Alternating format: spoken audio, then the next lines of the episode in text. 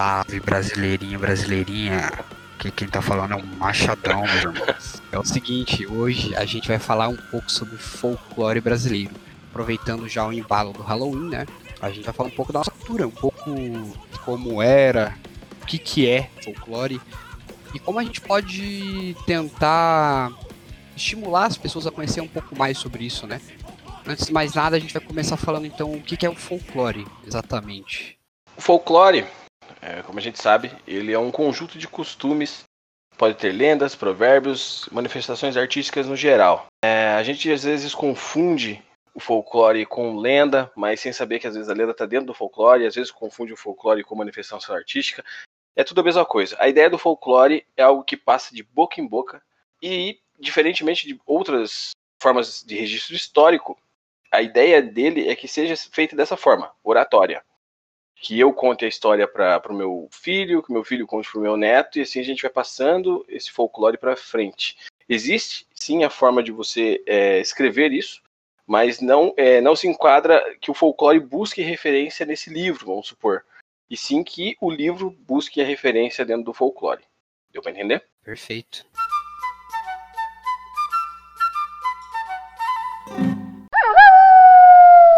A lenda nada mais é que uma narrativa, né? É a forma de você contar ah, uma história que tem algum caráter maravilhoso, um fato histórico que também tenha um pezinho ali no imaginário popular, algo que a gente consiga aguçar a nossa imaginação sobre aquela história de uma forma um pouco, vamos dizer assim, sobrenatural. Existem várias lendas, tanto que vêm da nossa cultura indígena, lá antes dos colonizadores, e existem lendas urbanas, lendas que a gente criou depois de alguns tempos. Bom, já vou mandar a tru aqui. O Saci existe. Com certeza. É o Saci existe, ah, com certeza. Provas da minha bisavó, mano. É Olha aí, isso é forma de lenda. Sua avó contou para você a história do Sacizinho, ou uma história que ela encontrou o Saci? Não, na verdade, a minha bisavó contou para minha mãe que ela já viu o Saci na janela, assim, ó o charutinho assim, ó, tá ligado? Mó style, mó style. E o chapéuzinho vermelho. Chapéuzinho vermelho, aham. Não, chapéuzinho vermelho é outro folclore daí, Pia. Ah, Verdade. É, ué. Não, é outra história. Eu sabia que eu, eu tava lendo da, da, essa fita do Saci, que o, o por que, que o, o Saci tem o chapéu vermelho na nossa cultura? Foi por um dedo dos, dos caras, dos nossos colonizadores, cara. Ele vem da pira dos duendes e os duendes e o Saci têm a ligação desse gorrinho com é, fatos dos revolucionários europeus, mano. Que muitas das revoluções europeias eles usavam um chapéuzinho vermelho. Aquele chapéuzinho ele representa liberdade. Por isso que quando você tira o chapéu do Saci, você tira a liberdade dele. Se você prender o Saci numa, numa, peneira, se você jogar uma peneira sobre o Saci, você consegue prender ele. E se você tirar o chapéu dele, ele perde os poderes e ele vira meio que um escravo teu tendo que fazer tudo para conseguir o chapéu. É igual o Leprechaun lá, né? Dos irlandeses. Se você pegar, eu acho que a bota dele, o chapéu dele também, não sei, ele também vira um escravo. Ah, não, acho que uma moeda dele, ele vira um escravo teu também. É. Então a gente tem, olha como as nossas culturas às vezes elas meio que se misturam e também são influenciadas, né? Uma pela outra visto o Saci por essa ótica de ser um duendezinho, tá ligado? É, eu também não. Também não. E ele é um duende, né? Se for ver, é um duendezinho pequenininho que tem um pezinho só, fumo, fumo do bão. Aí, na moral, o Saci muito melhor que duende, mano. Com certeza. Com é. certeza. Ele faz várias traquinagens. A galera comemorando o dia de St. Patrick's aí, tinha que comemorar o dia de Saci, né, mano? É, Todo certeza. mundo pulando num pé só, fumando cachimbinho. Existe né, um movimento que tenta trazer isso, mas tipo meio que se opondo ao Halloween, tá ligado? Criando meio que tipo um, um confronto entre as coisas. Cara, eu acho que confronto não é legal, velho. Exatamente, poderia ser algo que a gente poderia fazer uma apropriação. Tipo assim, não, não brigar com as coisas. A gente pode ter um Frankenstein, um lobisomem, sei lá, na nossa festinha, mas que ela seja focada nas nossas festas. Mas minha locais. família, minha, minha família tem umas, tem umas histórias muito loucas de lobisomem, tá ligado? De tia que morava, tipo, perto de campo, assim, e o lobisomem raspava a janela de noite. Cara, e eu te pergunto, teria por que eles inventar uma história dessa? Ou, sei lá, talvez mentir? É verdade, mano. Eu, eu sou um cara que eu acredito. Muito Até que eu não sei como é que era o acesso às drogas naquela época, né? Agora vocês querem ter uma outra curiosidade mais louca. No Brasil, o nosso lobisomem muito, e é muito difícil mesmo, ele ser um lobo. O lobisomem brasileiro, normalmente, ele é um porco, um cabrito, um burro, mas sério? é muito difícil ele ser um cachorro, tá ligado? A maioria das vezes ele é outro bicho. Uma das coisas que eu sei é que ele tem uma parada com encruzilhada, né? Tipo, o nosso homem é o único que tem esse rolê com encruzilhada. Assim, Sim, é, é, bem nacional isso, de cruzar sete encruzilhadas, sete cemitérios e sete igrejas em sete cidades diferentes. É, que ele fica correndo, né? Quando ele se transforma, ele faz essa parada, né? Exato. E a, a raiz disso é o quê? Uma das formas para você meio que tipo ganhar a maldição aqui no Brasil é se você rolar no chão aonde um animal rolou.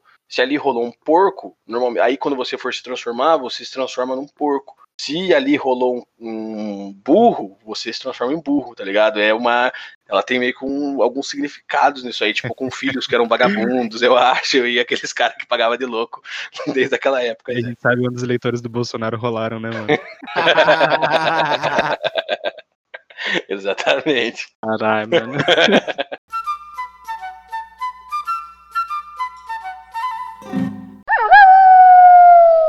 Cara, e seguindo essa ideia aqui, né, que eu fui dar uma lidinha sobre essas coisas, eu vi que tem uma lenda nossa, que ela, tipo assim, ela é até antiga, mas ela é uma lenda urbana, que se transformou numa lenda local, que é lá no Nordeste, quando tava rolando ali, depois da época da, da, da que os colonizadores chegaram, tinha um exército que era um exército da União.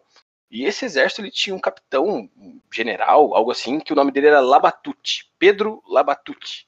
E ele foi um cara tão ruim mas tão sangue nos olhos, tá ligado? Tipo, ele matava criança, matava mulher, matava todo mundo, arregaçava, fazia maldade, que ele se transformou numa espécie de lobisomem local. E tem um monstro lá naquela região, na, na, nas lendas daquela região, que se chama Labatute, que é um bicho peludo, from hell, que ele é mais foda que o lobisomem. Ele diz que ele é mais ruim que o lobisomem, tá ligado?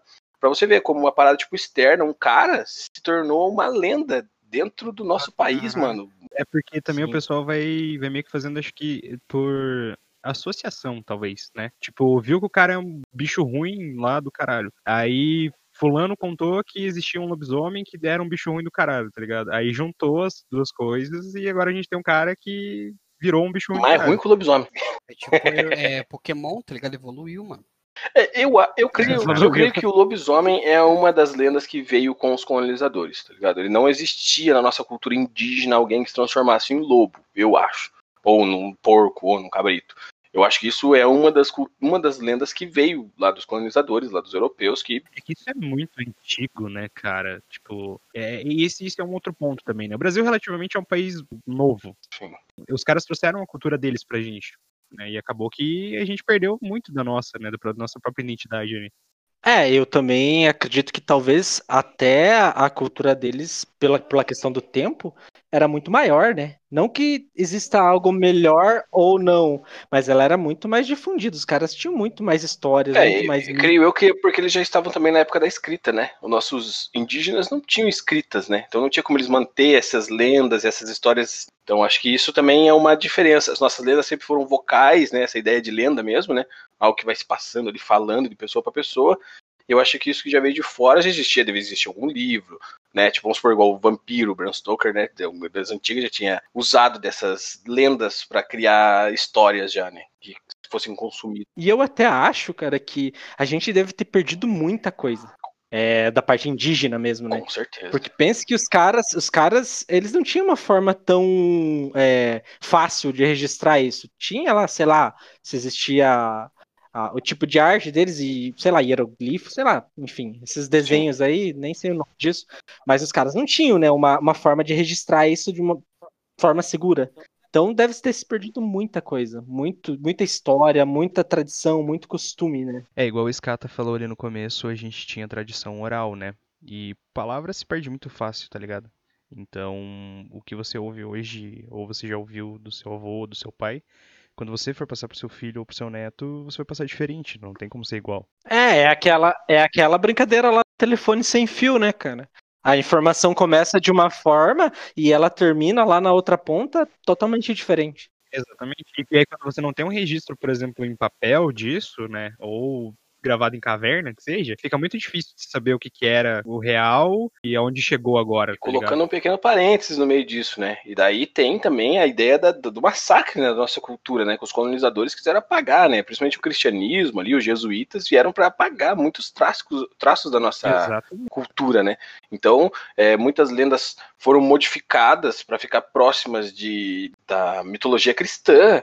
É, muita, muitas coisas foram modificadas, alteradas e outras com certeza foram apagadas. Né? Cara, muitos, tipo, deuses, não sei se é bem a palavra deuses, mas figuras divinas indígenas foram transformados em santos, cara, católicos. Exatamente. Imagina quantas tradições ou de religião não existiam. O Brasil é um país imenso. Deveria ter muita gente aqui, muitas é, tribos ou, enfim, é, grupos diferentes. Imagina quanto tipo de religião diferente não morreu nessa época por essa imposição, né, da, da colonização. Com certeza, o cristianismo ele veio para afogar a cultura local, né, e, e, tipo assim, matar, né, matou, né, porque a gente não conhece muita coisa, sendo brasileiro, né. Cara, e as lendas que ficaram disso aí começaram a, tipo, ser infantilizada pelo próprio telefone sem fio, tá ligado? É, porque meio que viraram. Algumas viraram cantiga de criança, tipo a da Cuca, né? Tipo, algumas, elas realmente, o foco, elas nunca teve o foco nas crianças, mas a forma de difusão desse conhecimento era talvez das crianças, né? O vô chamando o neto para conversar, né? O pai contando uma história pro filho num dia à noite. Então eu acho que também aí tinha que dar uma aliviada em alguns traços da história, né? Mudar algumas coisas para que ela fosse um pouco mais fácil de contar para criança e também que a criança conseguisse compreender, né? O Homem do Saco, lembra? O Homem do Saco, pô. E o Homem do Saco é uma lenda urbana, né? É porque ele, tipo, não é uma lenda que veio dos indígenas, é algo, tipo, já do meio da cidade, né? De algo urbano. Entendeu? A loira do banheiro, essas loucuras, tá ligado? Tem a loira do banheiro é do Brasil mesmo? É do Brasil? Cara, nos Estados Unidos também tem a Blood Mary. Então a gente não sabe se, tipo, eu não sei, sendo sincero, né? Eu falando eu não sei se a gente tem já uma história que pode ter linkado com isso, ou se alguém assistiu uma história lá e trouxe pra cá. Né? A Blood Mary não é a Maria Sangrenta? A Maria Sangrenta e a Maria Sangrenta. São... É, a loira do banheiro são coisa... é diferente, né? É isso que eu pensei. É, pra mim a loira do banheiro era a Maria Sangrenta, era a mesma não. coisa, só era loira. Ué. Caralho. É, aí, ó, pra, pra você ver, mas eu acho que a, o fundamento ali é mais ou menos a mesma coisa. Vai no banheiro, puxa três vezes a descarga, dá três chutes na privada, fala três palavrão, apaga a luz três vezes, sei lá, cada local tem o seu local, né? Tem sua, seu rito para trazer a poeira do banheiro. É, não, pesado. Desculpa aí a canelada, é a mesma coisa, olha realmente. Olha só que olha. Você procura loira do banheiro no, no Google, aparece Maria Sangrenta. pra você ver, cara, como, como é, é uma lenda urbana nossa que foi chupinhada do, dos americanos. E então, eu, eu acho curioso isso. O que tá surgindo de novas lendas urbanas dentro do Brasil. Tipo, eu tava vendo até um tempo atrás ali, na época que as pessoas ainda liam muitos jornais, surgiam muitas lendas urbanas. Tipo, tem a, o Perna Cabeluda, não sei se já chegaram a ver sobre esse, esse, essa, essa figura. Perna Cabeluda, eu acho que é lá da Bahia, se eu não me engano. Foi um jornalista que inventou isso e virou uma lenda urbana, cara. Realmente, eles recebiam cartas de pessoas contando histórias de horror com perna cabeluda. E é só uma perna cabeluda, porra, tá ligado? É um bagulho que fica pulando de lá pra cá. E foi um cara que inventou isso aí, cara. Tipo, fez para vender jornal mesmo. Vender, eh, ter, conseguir juntar dinheiro com polêmica, né? Muito do que a gente vê na TV hoje em dia, os caras usavam isso aí no jornal antigamente já. O que será que a gente vai conseguir construir? Será que agora com a internet a gente vai conseguir ter novas lendas urbanas?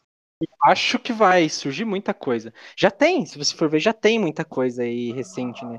Tem. Eu não, não sei se vocês, se vocês lembram que um tempo atrás tinha aquela, aquela. É meio que uma lenda é, uma personagem lá, que era aquela mulherzinha que provocava, entre aspas, suicídio lá. É, não lembro qual que era, mas meio que uma japonesinha. É um tipo de lenda. É, Momonoko? Ah, Pera Momo? A Momo? A Momo, Momo, exatamente. Então, lembra que surgiu a parada da Momo lá? Sim, e não era é, nada, né? Você... Ele era um boneco que o cara criou, né? Que foi criado a partir ali de um então, cara, burburinho na internet. Mas né? no futuro da lenda urbana em si é a creepypasta, né, velho?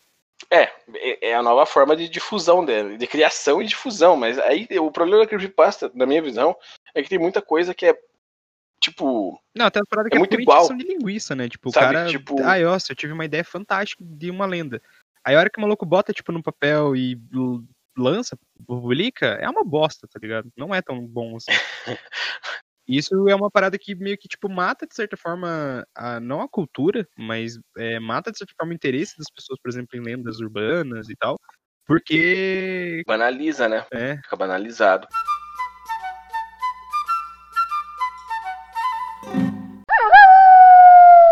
Mas eu acho que voltando ali na ideia da infantilização das lendas, né? A gente tem um, uma grande figura aí que é responsável por, essa, por esse ato, que é ali o Monteiro Lobato, né? Ele que conseguiu pegar muitas lendas do qual ele foi criado, do qual ele conheceu ali, né, ele era um homem culto, vamos falar assim, e ele conseguiu transformar isso em algo bem infantil, bem vendível, né?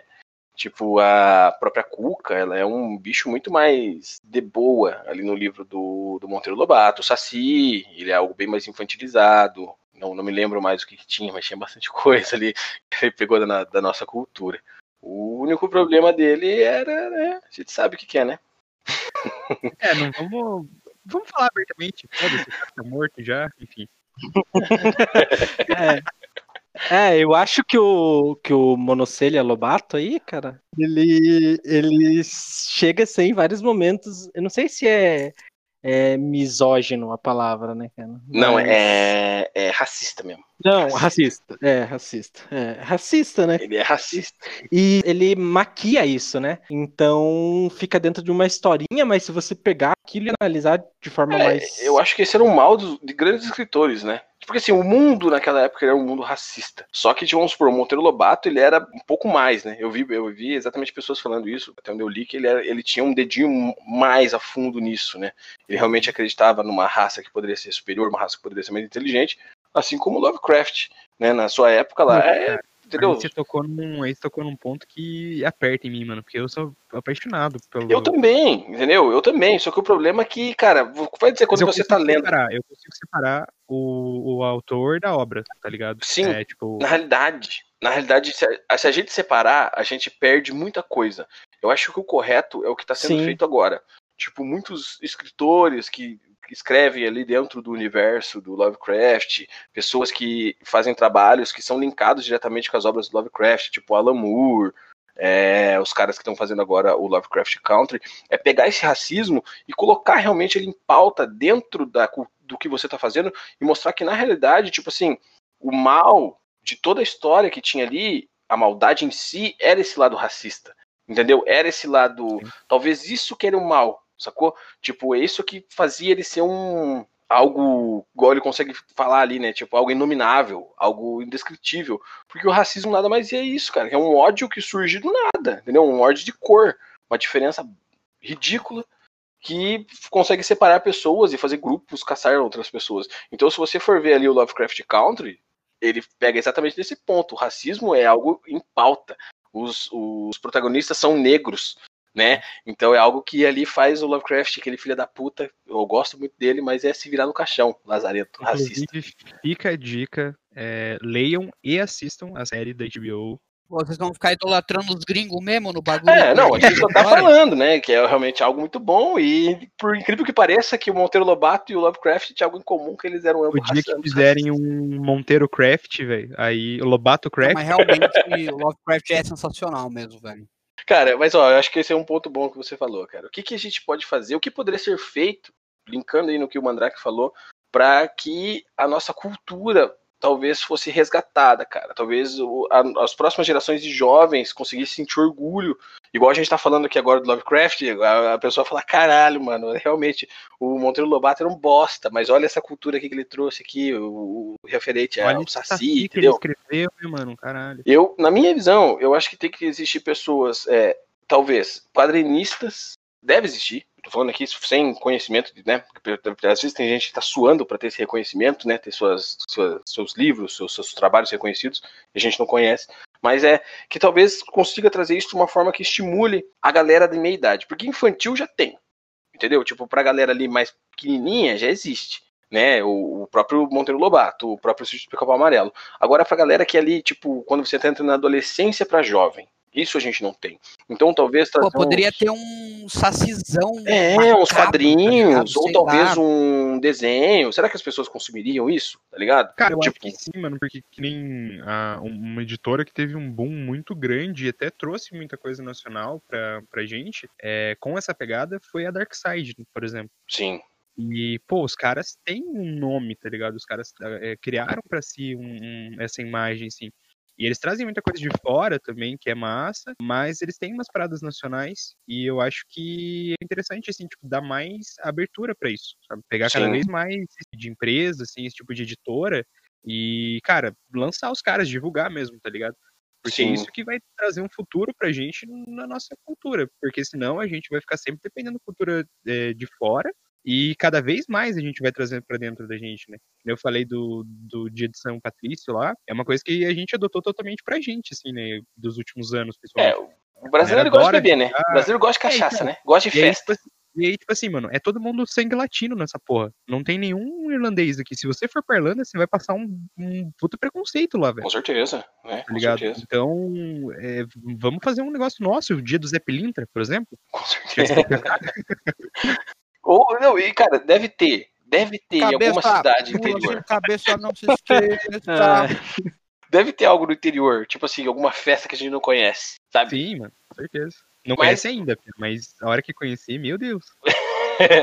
aqui a gente tem só Oktober, que é só uma réplica da festa dos alemão, cara. Tinha que ter algo nacional aqui, tá ligado? Outubrão é, da cachaçada, né? sei lá, outro nome, nome brasileiro. Não, e, assim, e, a gente estraga as paradas também, né, cara? Que nem, tipo, o Oktoberfest é em outubro. Mas, pô, você vê os caras fazendo o ano inteiro. É, ali em Blumenau, tá ligado? Os caras fazem é, o esquenta. É, o esquenta de 10 meses.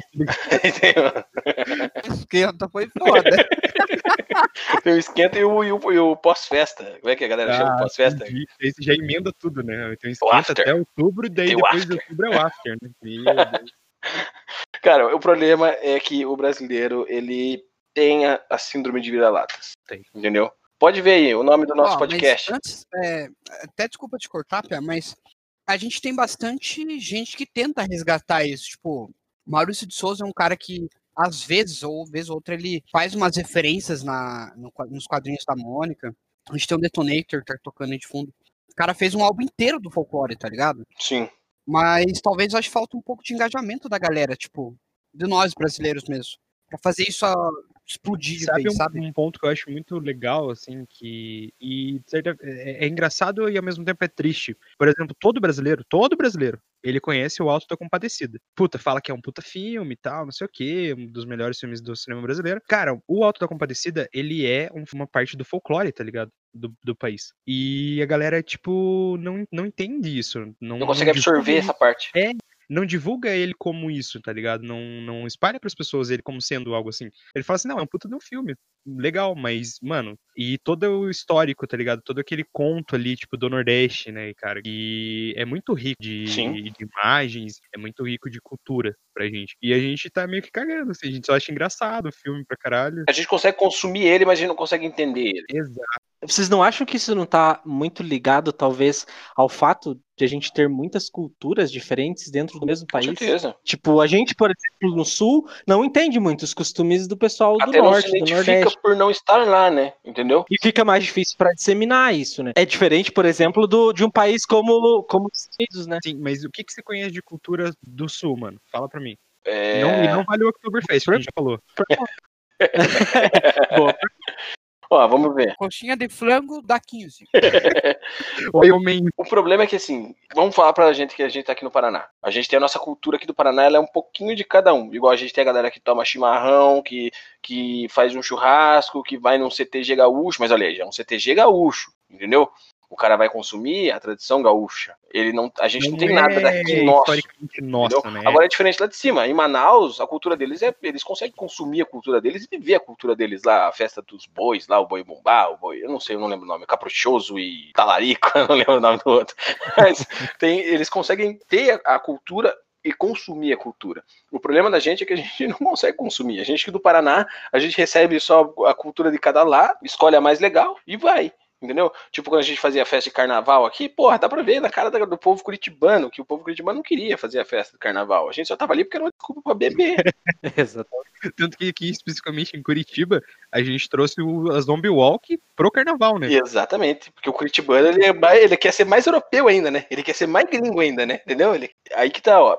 Talvez um cara tentar colocar, olha aí, uma ideia dessa, só que tentar puxar pra um lado mais nacional, entendeu? Em vez de um zumbi, porque não um corpo seco? Corpo Seco é o nosso zumbi, porra, e é muito louco, é muito doideira, só que a gente não sabe, a gente não conhece. É, essa madruga tripa seca? O...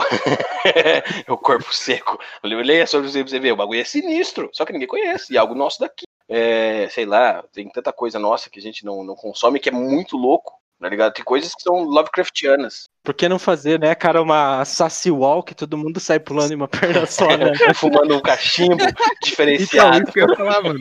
Fazer cosplay do, do nosso folclore é muito complicado, tá ligado? Pô, você vai fazer uma é. de cabeça, mano, sozinho. Ué, mas não tem a passeata do, do, Goku, velho? Faz a passeata do Saci, todo mundo na perneta. Com certeza. Só quero ver quem é que vai conseguir fumo pra todo mundo colocar nos cachimbos. não, Cara, aí, aí, já vai virar uma marcha da maconha o bagulho, né? o brasileiro tudo vira bagunça, né, cara? Tudo vira bagunça. É, mano. Aí o problema aí, ó. Cara, eu, eu sei que existem, mas eu acho que seria mais fácil se a gente tivesse mais blogs e podcasts tentando levar mais esse tema à frente, entendeu? Não criar, igual a gente ia falar no começo, algo que divida a galera. A gente não quer, tipo, que, ah, não, vai ter só o dia do Saci, não vai existir Halloween, tá ligado? Você não pode se vestir de lobisomem, você só pode se vestir de lobisomem gringo, só pode se vestir de lobisomem brasileiro, que é um porco. É, eu acho que uma coisa não anula a outra, né, Exatamente, né? uma coisa abraça a outra.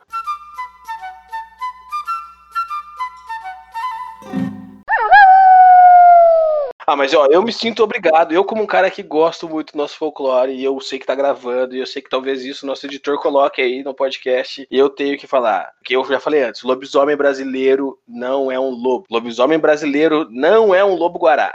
Lobisomem brasileiro é porco. A grande maioria é porco, mano. E é muito mais massa um porco peludo do capeta do que porra do lobinho, cara. Você tá me tirando porco dá muito mais medo, maluco. Um porcão peludo, gigante, quebrando tudo e querendo comer sua criança que não foi batizada ainda. Porra, é muito mais massa. Eu já vou deixar uma menção honrosa, então, ao, ao Detonator por fazer um álbum incrivelmente maravilhoso de todo o nosso folclore brasileiro aí, ó. Todo, talvez, eu acho que ele não conseguiu fazer, mas uma boa parte ele fez. E aí, na moral, muito melhor que o Monteiro Lobato, hein? Com certeza, pau no cu do Monteiro Lobato. Porque ele é racista, galera. Ele é racista, tá? Só por causa disso. Tem um cara que eu quero falar sobre ele aqui que eu acho que ele é um louco que tá lutando sozinho aí nessa luta de tentar reviver o folclore nacional. Não mais, porque depois desse episódio aqui, a gente tá junto com ele, comprou essa briga aí. Exatamente, é o mano do Porandubá. É o nome indígena, isso eu não sei o que significa, mas é Porandubá. Andrioli, do blog Po... Eu falei agora, esqueci o nome do blog. Porandubá. Procurem aí depois. Ele é um cara que tenta resgatar e explica bem detalhado aí a, a ideia do Saci. Aquilo que eu falei lá, que o Saci veio da ideia do, dos revolucionários, eu li lá no blog dele. Ele fala muito sobre essas é, diferenças nossas, dos nossos lobisomens, os lobisomens gringos, é uma coisa bem legal. E é um cara que tá lutando praticamente sozinho aí. Você vai ver os posts, os posts do cara tem 20 likes, entendeu? Enquanto tem um cara que tá falando, pagando pau pra gringo, Mama Trump, ganhando aí 250 likes, mil likes, para falar nada de nada, e com mais do mesmo, entendeu? Enquanto que a nossa cultura tá aí se perdendo. Deixada de lado, né? Exatamente. Caralho, finalizou assim. Mandando os caras tomar no cu. É. Pode ter separado um negócio pra falar aqui, nem precisa, mano. No cu do Monteiro Lobato pra fechar. Xingamos o Monteiro Lobato. o mais legal é que, tipo, a gente se xingou, a gente tá falando que precisa resgatar o folclore e a gente xingou o principal cara, né, de folclore do É, do mas país, é... Né? não dá nada, não dá. É, ele devia ter pensado nisso antes. ele, no caso, devia ter pensado. É, não, mas na moral, cara, tá vendo Madaradas? Pesquisem depois para vocês verem a obra dele lá, Caçadas do Pedrinho. Cara, aquilo sim é parada racista, mano. Sério? E é linkado ao sítio, né? Porque o Pedrinho é do sítio do Pica-Pau Amarelo, né? É, é aí ele fez, tipo, uma história falando Caçadas do Pedrinho e fala sobre, sobre, tipo, submissão dos negros, um monte de parada assim. Tipo, cara, extremamente racista. E o cara insere isso uma obra infantil e consegue mas, mascarar isso, né? Mascarar você isso. bater o olho no, no, no Sítio Pica-Pau Amarelo, mano, e você vê, tá ligado, em que posição os negros estão. É. Tipo, Sim, são é, a, a. Marinha que é negra é dona de é, que é negra é dona de casa. O senhorzinho que é negro, ele é, sei lá, jardineiro lá. É o cuidador da casa, né? O cuidador da casa, tá ligado? O, servi o serviçário. que é branco é tipo, né, o dono do senhorio do rolê. E o Saci é um Bom, demônio. É, isso assim. quero é deixar o bem claro aqui né? Se pá, a Cuca que- também deve ser negra e ele nunca Com falou disso. Ó, o Machadão tá nascendo com a polêmica, eu já tô sentindo. Manda, Machadão. Não, só Eu quero tô- deixar eu claro que eu nunca gostei dessa merda, tá ligado? é isso. Paulo Machadão, Machadão. puta. Halloween 3 ou o Sítio do Pica-Pau Amarelo? Nossa. Caralho, você tá. Nossa. Roubou, esse lindo sangue de mostarda ou sentido do Pica-Pau Amarelo? Caralho. É uma briga braba, hein? Cara, Pagaria pra ver essa briga aí. essa aí eu não, eu, não, eu não veria, não, cara. Eu pagava pra não ver. É, eu pagaria pra não ver, exatamente.